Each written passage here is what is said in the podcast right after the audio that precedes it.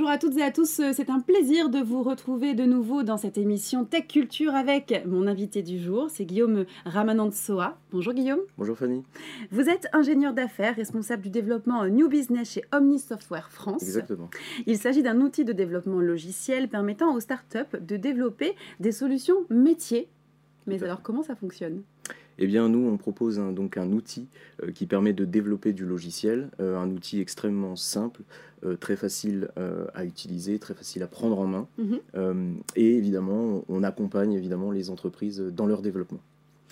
Et comment vous accompagnez euh, les startups? Je crois que vous travaillez, vous aimeriez travailler plutôt sous forme de partenariat. Exactement. Donc, on souhaiterait enfin, faire des partenariats pardon, mhm. avec euh, les startups, puisque on, les accompagne au niveau de notre service, service technique, euh, et on est en capacité donc de répondre à toutes les questions techniques que la startup ou l'entreprise innovante pourrait avoir dans son développement.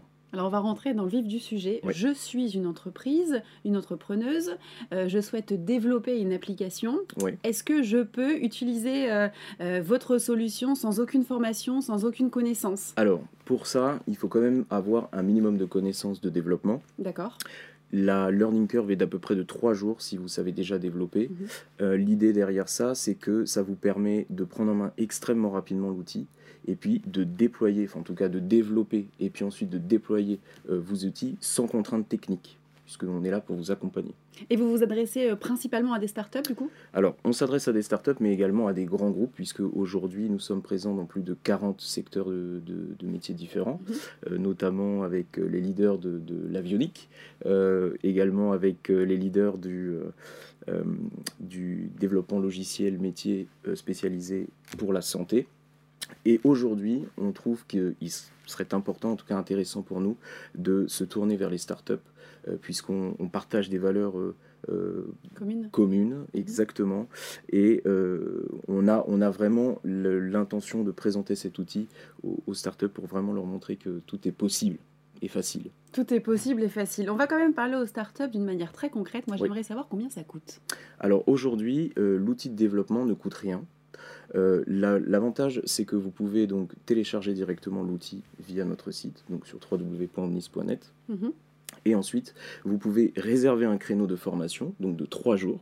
Euh, vous venez dans nos locaux, et puis donc nous pourrons également vous faire la, formation donc euh, sur l'outil. Donc en trois jours, vous l'avez, vous prenez l'outil en main en trois jours seulement, donc c'est assez rapide, ça ne coûte pas grand-chose, c'est adapté à tout le monde, aux startups, avec quelques notions quand même, vous le dites, hein, de développement. Tout à fait. Mais euh, c'est plutôt simple d'utilisation et rapide. C'est très simple d'utilisation et très rapide. Et pour exemple, aujourd'hui, nous avons euh, en cas d'usage une startup euh, qui s'appelle CapData Software, qui développe des, qui s'occupe de la transformation digitale en Afrique.